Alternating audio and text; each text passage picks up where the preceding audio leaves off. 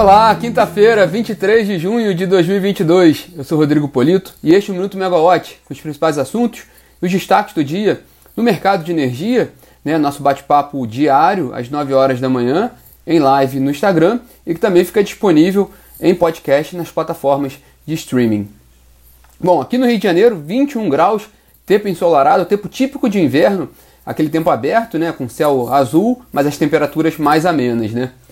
Hoje nós vamos falar principalmente da reunião do PMO, do Programa Mensal de Operação, do ONS, começa hoje à tarde, e também da reunião do CNPE, do Conselho Nacional de Política Energética, que deve tratar, entre outros pontos, do Plano Nacional do Hidrogênio. Mas começando rapidinho aqui, sobre um ponto de ontem, né? Que ontem a gente, a gente se debruçou muito sobre o novo, a nova estrutura do Ministério de Minas e Energia, por causa principalmente agora da mudança com a saída da secretária executiva Marisete Pereira. É, a gente comentou muito isso ontem aqui, né? Acabou que a gente não colocou na agenda, não comentou sobre um fato importantíssimo de ontem, que era, e a gente atualiza hoje, que era o julgamento do CAD, né? A reunião do CAD, do Conselho Administrativo de Defesa Econômica, sobre aquela operação da compra da, de 51% da participação da Gaspetro pela Compass Gás Energia, que é uma empresa do grupo Cosan, um negócio de 2 bilhões de reais, que era questionado por parte do, da indústria, principalmente dos representantes dos consumidores, porque é, reclamavam da falta de competitividade que isso poderia não gerar redução de preços, né? já que a Gaspetro detém 18 distribuidores de gás natural do país, ia sair Petrobras e ia entrar a, a, a, a, a Compass, no caso a Cosan. Né? O fato é que o CAD aprovou ontem né, essa operação, aprovou sem restrições, então já, tá, já, já está já é liberada, né, do ponto de vista do CAD, essa, essa operação de 2 bilhões de, de reais que passam da da Petrobras para a, a Compass do grupo Cosan, os 51% da Gaspetro. Quem tem 49% de participação na Gaspetro é o grupo japonês Mitsui. É, lembrando que ao longo desse processo no CAD, e ontem isso foi lembrado também, a Compass se comprometeu a vender sua participação em 12 das 18 distribuidoras nos próximos três anos. A gente tem a matéria completa explicando esse julgamento de ontem, a operação da Compass no, na, na nossa plataforma megawatt.energy. Mas vamos para hoje, né? Hoje, logo cedo, também saiu, né? O, o, Ministério de Minas e Energia publicou no Diário Oficial da União, né? Lançou uma consulta pública para discutir a proposta conceitual das diretrizes para a valoração dos custos e benefícios da micro e mini geração distribuída. Lembrando que este era um ponto previsto já no marco legal da GD, né?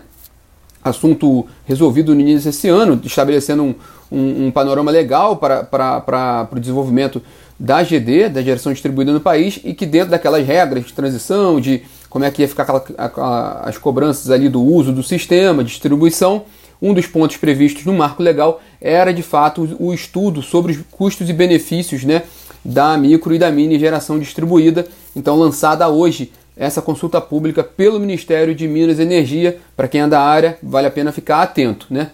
Agora, pela manhã, começa o, o, às 10 horas da manhã, começa a reunião do Conselho Nacional de Política Energética. Né?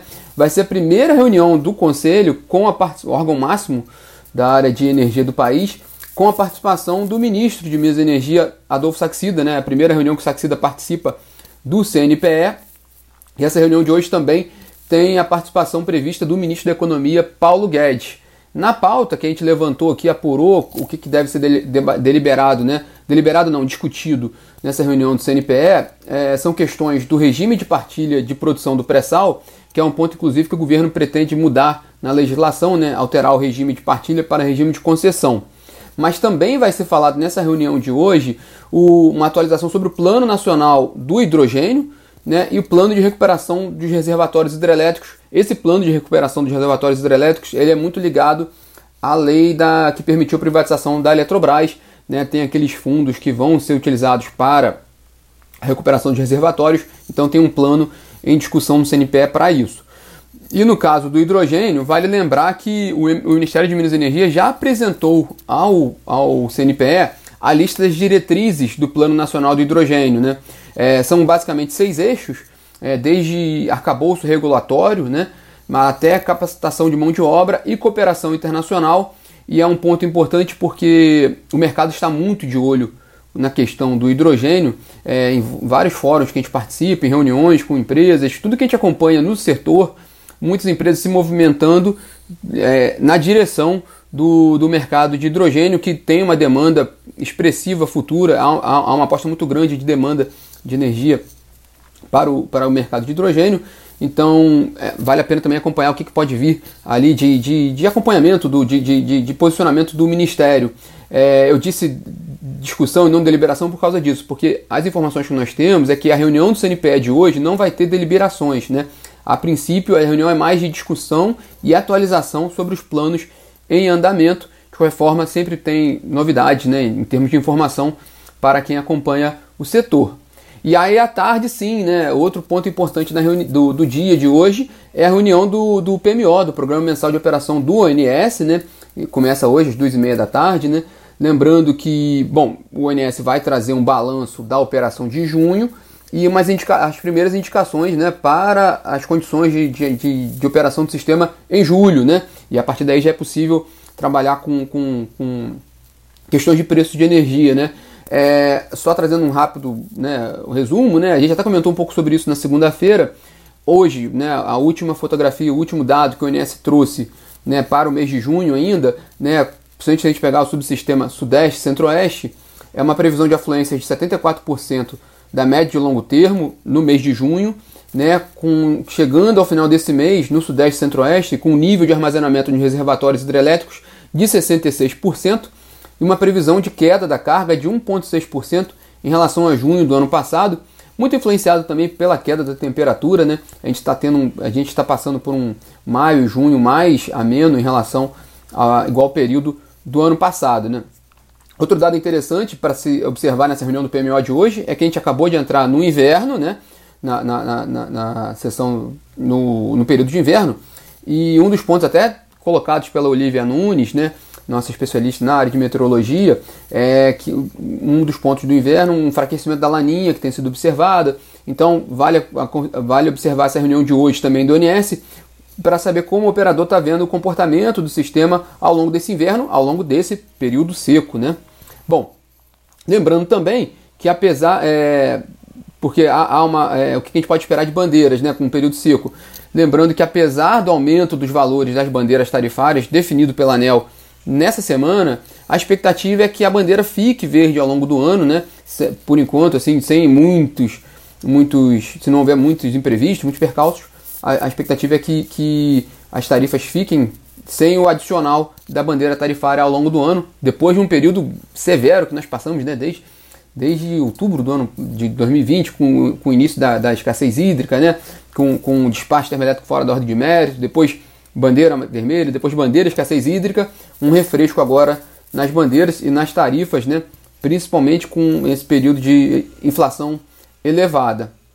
Bom, à tarde também, o ministro de Minas Energia, Adolfo Saxida, recebe representantes da Associação Brasileira de Energia Solar Fotovoltaica, a Absolar, e conforme a gente até antecipou aqui há algumas semanas, a Absolar está com um pleito para apresentar ao ministro para a inclusão da fonte no leilão de energia nova A-6.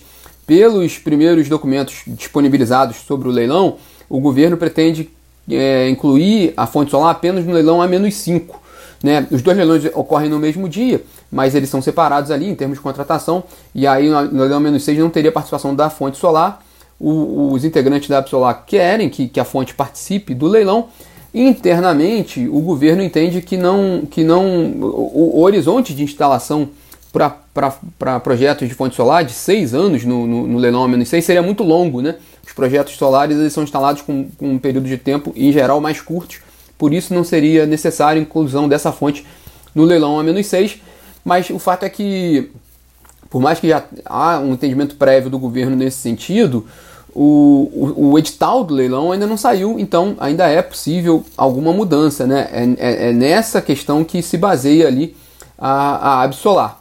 É, e também o ministro de Energia tem reuniões hoje, mais tarde, com a Abidan, que é a Associação Brasileira para o Desenvolvimento das Atividades Nucleares, e outra no fim do dia com a NBBPAR, que é a estatal criada para abrigar né, o controle da eletronuclear e a participação brasileira em Itaipu, depois que a Eletrobras foi privatizada.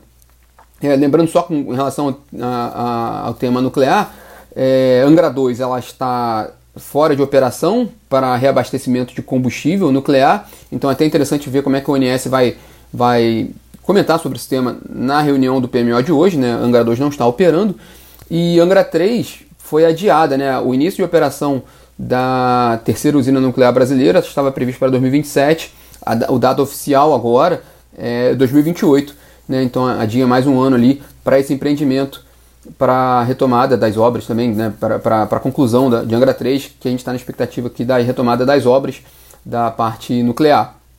Bom, e para fechar nosso bate-papo, o presidente Jair Bolsonaro hoje participa agora pela manhã, por videoconferência, da cúpula dos BRICS, né, o, que, o grupo que reúne Brasil, Rússia, Índia, China e África do Sul. Há uma expectativa que nesse encontro participe o presidente da Rússia, Vladimir Putin. Seria um dos primeiros encontros que Putin, é, encontros é, internacionais que Putin participaria depois da, da, do início da guerra né, entre a Rússia e a Ucrânia. Então também é uma reunião um pouco mais delicada por causa dessa questão geopolítica também, né? Bom, pessoal, esses são os destaques dessa quinta-feira. Muita atenção para, principalmente para o PMO, né? Porque a gente tem a reunião do CNPE que sempre traz informações novas, mas a princípio sem uma, sem uma deliberação, sem uma mudança, né? Sem uma indicação muito forte de mudanças em curto prazo. Mas a, o PMO, sim, né? É uma reunião importante que vai trazer informações relevantes sobre a operação do sistema em julho. E aí é importante para quem trabalha com operação do sistema, quem trabalha com questão de preços de energia né? E para todos nós que acompanhamos informações do setor, então vem sempre informação muito nova. O PMO sempre é muito rico em informações sobre o setor elétrico. Bom, pessoal, a gente volta amanhã. As atualizações ao longo do dia, inclusive do PMO, né, vão estar na plataforma e também no aplicativo da Megawatt. Tchau, tchau.